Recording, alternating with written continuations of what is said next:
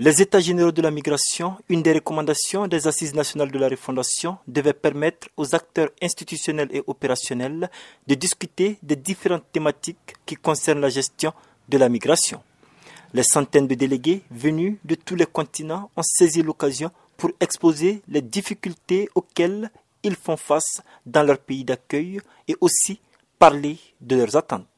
Mamadou Lamine Ban, chargé des affaires sociales et des questions migratoires au sein du Haut Conseil des Maliens de l'extérieur. Nous souhaitons que le problème de papier soit un mauvais souvenir pour les Maliens établis à l'extérieur, que l'accès aux documents soit dorénavant quelque chose de plus facile. Ça, c'est la première des préoccupations.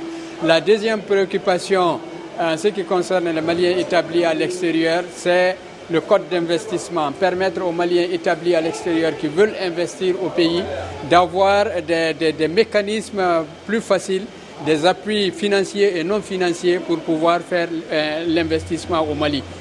Organisé avec la participation active de la délégation de l'Union européenne et de l'Organisation internationale pour les migrations, pour Pascal Rengens, chef de mission de l'OIM au Mali, c'est une bonne chose d'associer la diaspora aux questions de développement et aux questions politiques.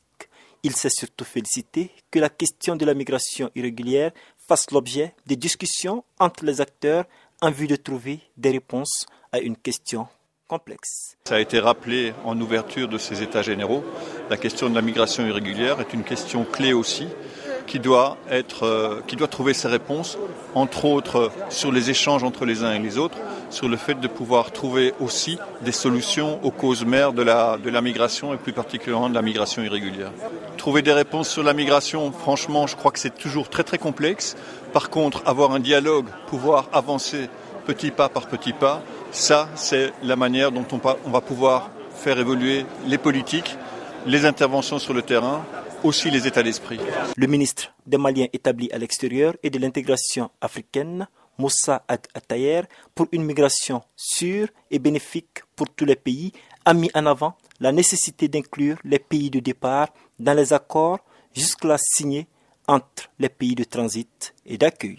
Pour tout accord établi seulement entre les pays de transit et les pays de destination peut relever des failles parce que l'implication des pays de départ est importante.